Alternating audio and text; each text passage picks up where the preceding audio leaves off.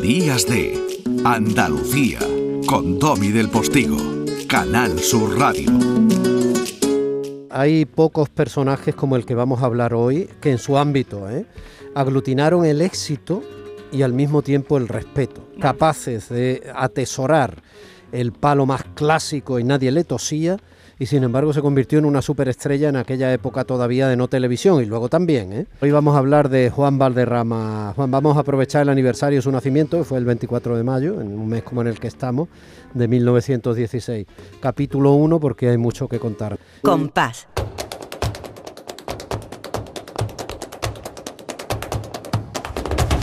Compás. Y después, Gloria.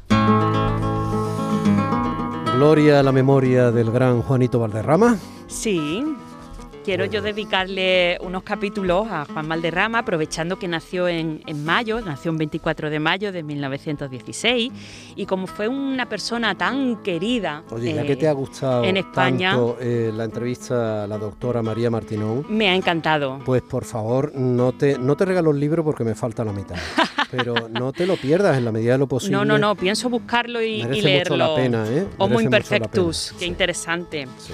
Pues bueno, pues Retomamos, retomamos. retomamos que, que, bueno, pues que creo que es importante dedicarle el programa a Juanito Valderrama, que, que van a ser varios capítulos porque su vida fue larga, apasionante y con bueno, pues fue tuvo, tuvo muchos hitos importantes. Fue más importante de lo que nosotros nos pensamos para el flamenco. Y además tiene una historia humana y de amor potente. Claro, es que, es que tiene muchos frentes interesantes y jugosísimos, Domi.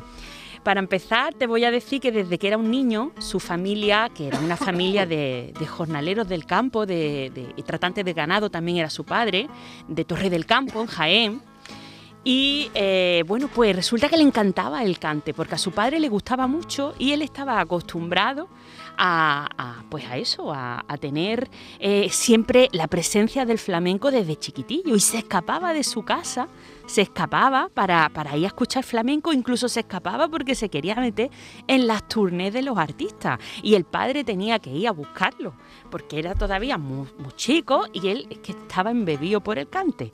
Y eh, tenía eh, su preferencia que entonces eh, admiraba y siempre lo admiró a Pepe de Marchena. Y eh, bueno, pues ya por fin vino a su pueblo la compañía de la Niña de la Puebla y ahí el padre de la Niña de la Puebla habla con el padre de, Juanito y, le convence y le dice que el niño va a estar bien cuidado, que va a estar bien mirado, que no se preocupe de nada, que él va a tratar mm, de cuidarlo como a su propia hija la cuida y que no iba a haber ningún problema. Entonces el padre accede y eh, empieza él a, a ir en su primera tournée y tiene la oportunidad en 1935 de grabar esta bulería donde fija, fijaros qué voz de, niño tenía. Salió de mi vera, se fue de mi vera, me dejó solito. Me ahoga la pena, me mata. Le pedí a la Virgen para que volviera, pero mi Carmela ya nunca volvió. Y yo salí a buscarla, yo salí a buscarla, loquito perdido. Y a todo el mundo yo le pregunté. Qué vocecita, es que tenía 19 años aquí. Pasó mucho Bueno, siempre tuvo un poco vocecita. Sí, tuvo la voz fina, la ina, que es como se le llama en el flamenco. Y, pero bueno, es que aquí se le nota un poquito Sí, esa voz sí. de niño, ¿no? Y esta, esta grabación es una grabación que salió a la luz posteriormente. En un principio él la graba con, con Sabica, ni más ni menos que con el maestro Sabica. Pero la discográfica entonces no la publica, por, pues quizá porque él no era un- todavía una persona conocida. Y en los años 40, cuando él ya sí tenía una fama, entonces cuando salen a la luz estas grabaciones. Bueno, pues el caso es que eh, pues empieza, a, como he dicho, con, con la niña de la Puebla y eh, tuvo la oportunidad de entrar también en la compañía de Pepe de Marchena, al que admiraba eh, muchísimo. Pero Pepe de Marchena... mm, Estamos en los años 30, ¿no? Sí, exactamente. Esto que estamos escuchando es del 35. Pepe de Marchena, pues por lo visto en esta primera vez que compartían, pues no le dio su sitio. Entonces él estuvo un poco, estuvo un poco decepcionado, ¿no? Porque además era su ídolo. Y entonces estaba un poco decepcionado. Y eh, bueno, pues graba después estos fandangos que vamos a escuchar, muy influenciado por, por Pepe de Marchena, con la guitarra de Ramón Montoya, el gran Ramón Montoya, que fue su protector también en el Madrid de aquellos años. y tiene la culpa de mi amargura. Y el haberte conocido muere. La culpa la tienen de mi amargura. En la voz tan, tan característica de él. 23 añitos tenía aquí. Sí. Y he dicho que Ramón Montoya era su protector porque cuando no tenían eh, gira, pues tenían que ganarse también el pan, ¿no? Y entonces en Madrid estaban los colmaos famosos, como el, el famoso Villarrosa, y él quería entrar ahí a, a cantar.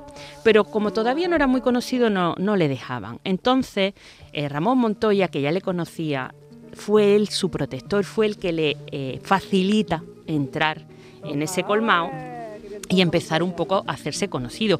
Y estos fandangos, por lo visto, tuvieron una gran popularidad. De repente explota eh, su fama y empieza a ser conocido.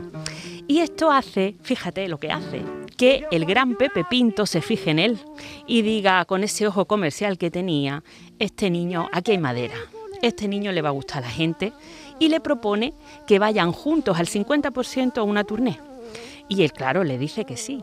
Pero no solo eso, es que durante el tiempo eh, que, que duró aquella tournée, Juan se baja a Sevilla a vivir a casa de Pepe Pinto y Pastora Pavón Niña de los Peines.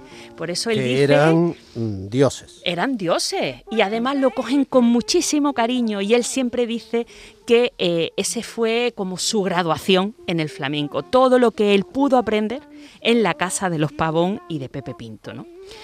Y, y- y, bueno, pues verdaderamente eh, cuenta en, su biografía que escribió Juanito y en, en otras que hay de, creo que de Antonio Burgos, me parece, pues cuenta un poco también esta etapa que es deliciosa, pues cómo se llevaba con Pastora, las cosas que le contaba Pastora, cómo Pastora lo acogía como un niño, como un, como un hijo, lo trató como su hijo. Y eso pues él siempre eh, lo tuvo en su corazón, obviamente. Ella es que era una relación con ellos pues como de familia, después de haber estado ocho meses viviendo en su casa, ¿no? Compartiendo eh, vivienda y, y- y todo. Y, Y bueno, supongo que más o menos lo vamos a dejar aquí, ¿no? lo el vamos, primer capítulo. Lo vamos a dejar aquí, que yo creo que no está mal, y lo vamos a dejar escuchándole un poquito por alegría eh, de Cádiz, también porque, con la... porque Juan lo cantaba todo, ¿no? Juan lo cantaba todo, cantaba flamenco perfectamente y desde muy chico se sabía los cantes porque es que le encantaba y se escapaba a escucharlo. Entonces era muy, muy pequeño, eh, era muy jovencito y ya se sabía todos los cantes. Y los que le faltaban por saber, los aprende en esta etapa con Pepe Pinto y Pastora Pavón Niña de los Peines. El mar Entonces, él tenía un bagaje espectacular. Y después pues vinieron otras cosas de las que hablaremos otro día. que el mar sea tan salado, porque la niña de Caí tira la sala puñal, porque la niña de Caí tira la sala puñal. La sal que son ellas mismas, que tienen ellas. Claro. Bueno, pues Juan Valderrama, iniciamos, abrimos una puertecita biográfica que va a estar cargada de ambientes, además, porque, como bien dice Lourdes, Juan da para mucho, Sí, desde el punto de vista humano, desde el punto de vista histórico y evidentemente desde el punto de vista flamenco. exactamente. Bueno, nosotros vamos a tirar más para los flamencos, pero, pero todo lo tocaremos. Pero pinceladas habrá. De todo, de todo. Bueno, Lourditas, pues hasta la semana que viene entonces. Hasta la semana que viene, Domi. Disfruta del domingo, ¿vale? Igualmente, muchas gracias. ¿Viste Eurovisión anoche? Oh, me supo a victoria este tercer puesto. Qué maravilla de Chanel. Ese chanelazo. Ole. Pues siempre primera, nunca secondary. Apenas go zoom zoom con mi boom boom y le tengo dando zoom zoom a Miami. Domi del Postigo en Días de Andalucía.